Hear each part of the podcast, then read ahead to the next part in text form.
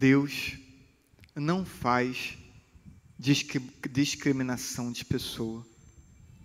Foi o que escutamos logo na primeira frase da primeira leitura de Eclesiástico, capítulo 35. Deus não discrimina. E o espírito do texto bíblico é que se Deus pudesse ser parcial, seria pelos que tiveram poucas oportunidades e que viveram e vivem à margem na sociedade. Se Deus tivesse que ser parcial por alguém, certamente seria por eles. Esse é o espírito do texto. São Paulo, é, ele, no, nesse trecho que escutamos, assim como semana passada, é um texto escrito na prisão. E São Paulo diz: O Senhor esteve ao meu lado e me deu forças. São Paulo é preso injustamente, é, mas exercendo o seu apostolado e dando testemunho de que nesse momento dele de dificuldade, Deus nunca deixou de estar ao seu lado, lhe fortalecendo. Bem, é, vamos aproveitar então a oportunidade dada pelo texto para que a gente possa falar sobre esse tema, discriminação, na nossa realidade de igreja. Não podemos discriminar. Somos irmãos, somos família, rezamos ao mesmo Pai. Daqui a pouquinho, todos nós de pé, com os braços abertos, estaremos rezando Pai Nosso. Não importa se somos baixos, altos, magros, gordinhos, brancos, negros, iremos de pé, com os braços erguidos, rezarmos Pai Nosso. Não importa a nossa orientação sexual, não importa a nossa renda, iremos de pé, com os braços levantados, rezarmos dizendo: Pai Nosso. Porque somos filhos de Deus, somos irmãos e deveríamos ter o um entendimento claro que fazemos parte de uma única família. Discriminamos não só quando olhamos para o outro e o julgamos indigno.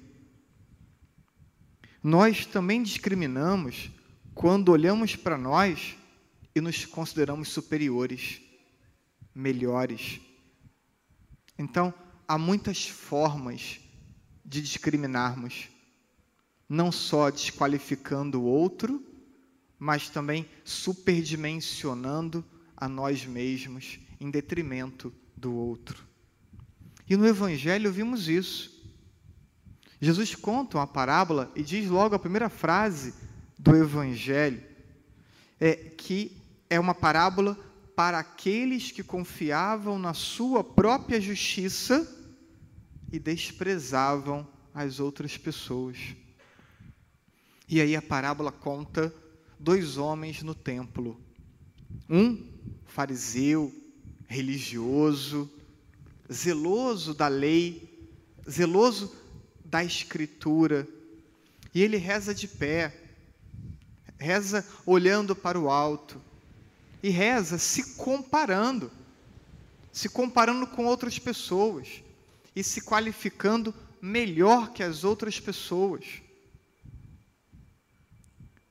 Do outro lado estava mais recolhido, atrás, no fundo, com uma, um, uma postura mais introspectiva, olhar baixo, batendo no peito, dizendo: Sou pecador, tem piedade de mim. Ali tinha um cobrador de impostos, é, profissão é, tida claramente como desonesta, porque além de cobrar aquilo que era devido, cobravam a mais. Parece que foi escrito para, para o Brasil, né? Mas não, tem dois mil anos. Então, já tido como desonesto.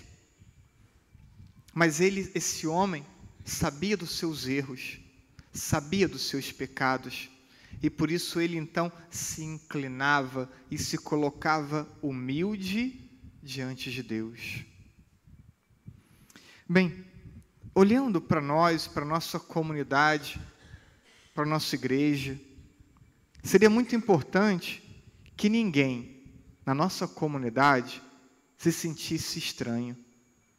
Não importa como a pessoa chegue, não importa qual seja o estereótipo que a pessoa tenha, seria muito importante que ninguém na nossa comunidade se sentisse estranho.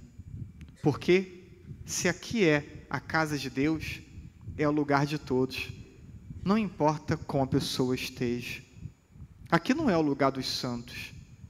Aqui é o lugar daqueles que caminham para, para a eternidade, caminham para Deus, e cada um caminha no seu ritmo. E cada um chega aqui para caminhar em estágios diferentes da sua vida, da sua maturidade humana e também da sua maturidade espiritual. Por isso não importa se chegam com tatuagem, se chegam com piercing, se chegam de roqueiro ou de fanqueiro ou do que quer que seja. Importa que todo mundo que chegue não se sinta estranho ao chegar na igreja. Depois, ainda é, importa que não hajamos como se fôssemos superiores ou melhores, porque temos mais tempo, porque temos funções pastorais, porque temos postos de coordenação, ou simplesmente pelo fato de professarmos a fé católica que ninguém se sinta melhor do que os outros, numa dinâmica comparativa, porque nós não disputamos com ninguém. A nossa disputa é conosco. É caminhar o mais rápido que podemos caminhar.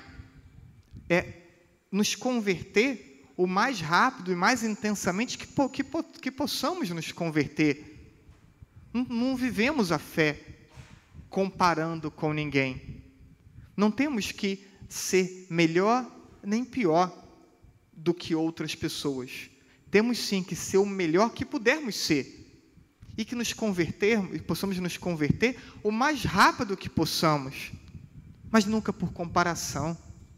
Então, é, aprendemos isso olhando para esse Evangelho. Que possamos aprender o caminho humilde do serviço. Se estamos aqui se somos família, se somos irmãos, como iremos tantas vezes ao longo da celebração proclamar, que sejamos servidores. Quantas vezes falei isso? Que a comunidade fica melhor quando entendemos que devemos servir, que devemos encontrar um espacinho para colaborar, porque construímos juntos a casa que é nossa, que é de todos nós.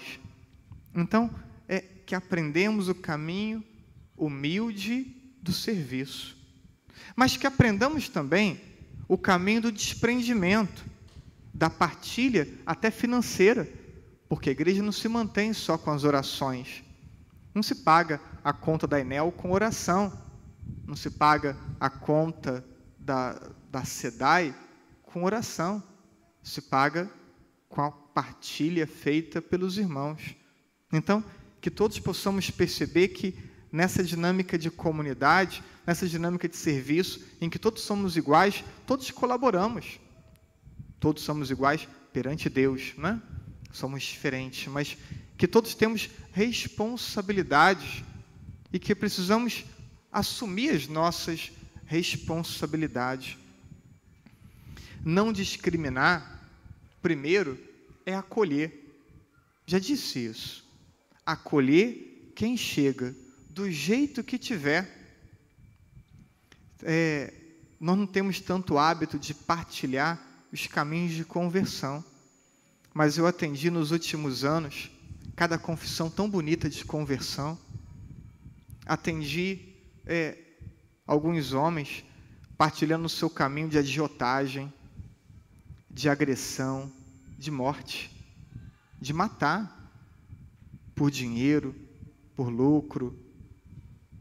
Atendi é, caminhos de pessoas é, que, que tinham uma vida desonesta, de roubo. Atendi tantas histórias de pessoas que tinham vida sofrida, difícil, de acabar na prostituição. cada história que tudo, todas elas partiram de um ponto em comum.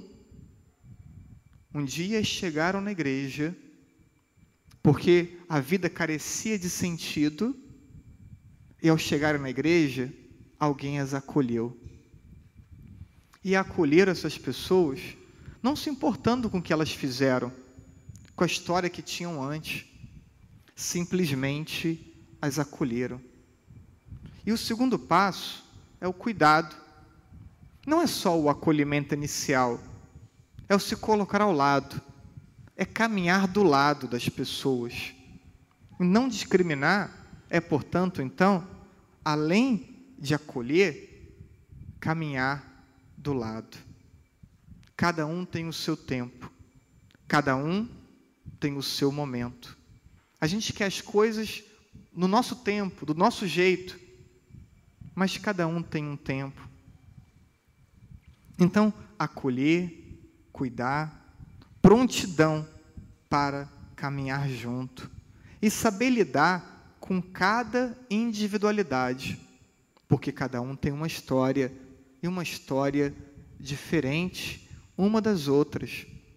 Então, é, diante disso, não podemos tratar todos do mesmo modo. Vamos tratar cada um de um jeito diferente. E é preciso aprendermos isso. Mas lidar com cada um na sua individualidade à luz da doutrina. Verdade e amor precisam caminhar sempre juntos.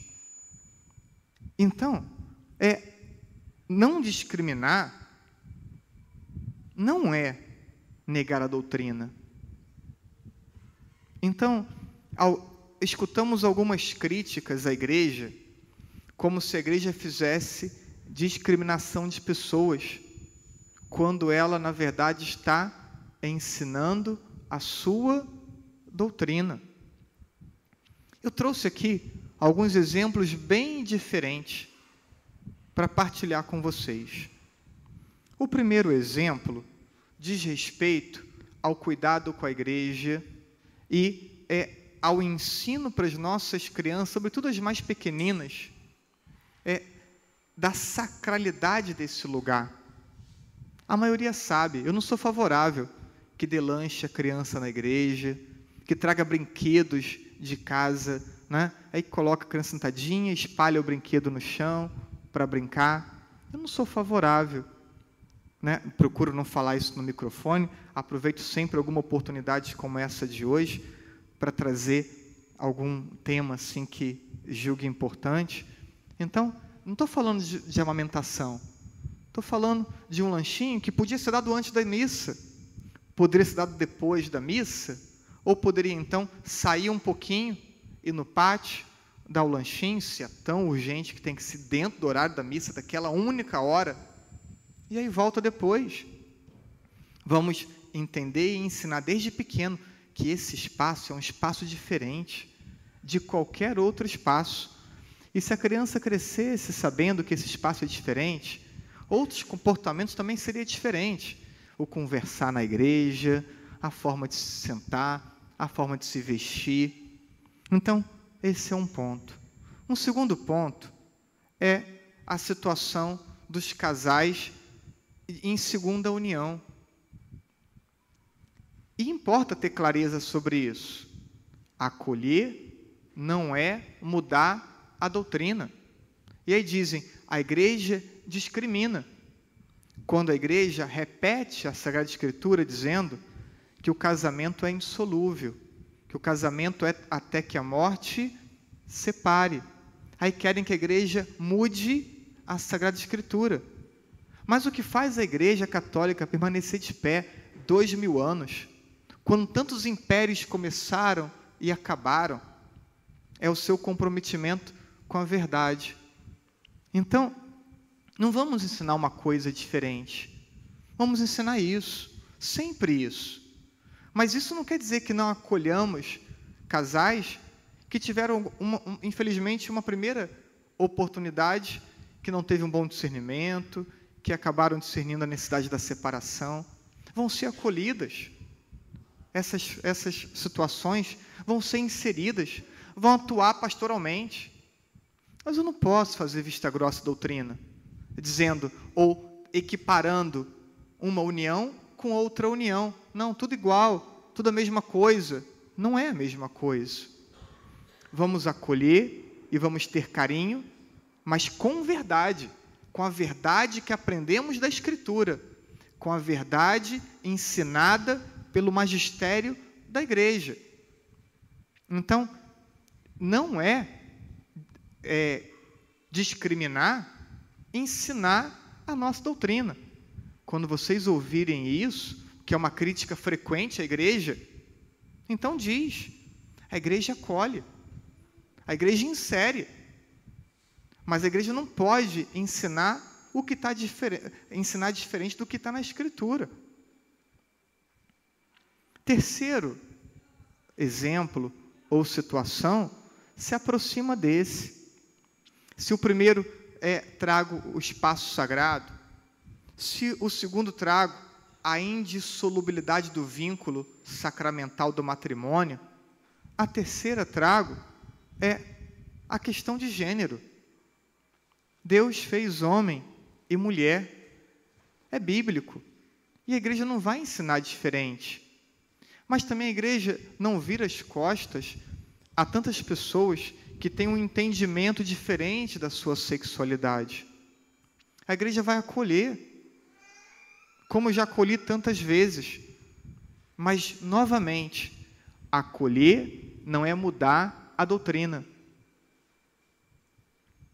A pessoa vai ser acolhida, mas ela vai ter que entender que se ela tiver prática homossexual, né, prática de gênero diferente da hétero, ela vai incorrer em pecado.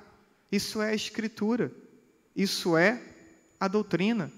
Isso não vai ser ensinado diferente, vai ser ensinado dessa forma. A questão então não está na doutrina ter que ser mudada porque não vai ser, mas na forma como apresentamos a doutrina na forma como acolhemos cada pessoa. Porque se mudarmos a doutrina, então esvazia os caminhos de conversão. Se esvaziar a doutrina, como escutaria confissões como as que eu tenho escutado tão frequentemente, de mudanças de vida, de escolhas, de postura, porque se encontraram com Cristo se encontraram com uma palavra capaz de transformar. Então não podemos ensinar algo diferente com a desculpa de que vamos acolher. Vamos acolher sempre. E temos que acolher sempre. Mas não podemos negociar a verdade. São coisas diferentes. A verdade que tem que ser ensinada e a atitude amorosa e acolhedora.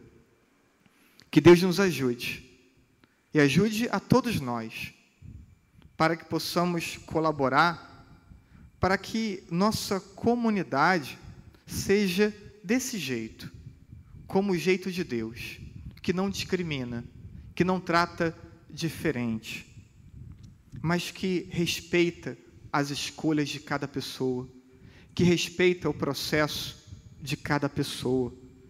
Mas ao mesmo tempo uma comunidade de quem quer caminhar para a santidade, uma comunidade de quem quer é, trilhar um caminho de conversão pessoal, não apontando o dedo para ninguém, mas para si mesmo, que quer se converter, que quer mudar, que quer se configurar cada vez mais a Jesus Cristo.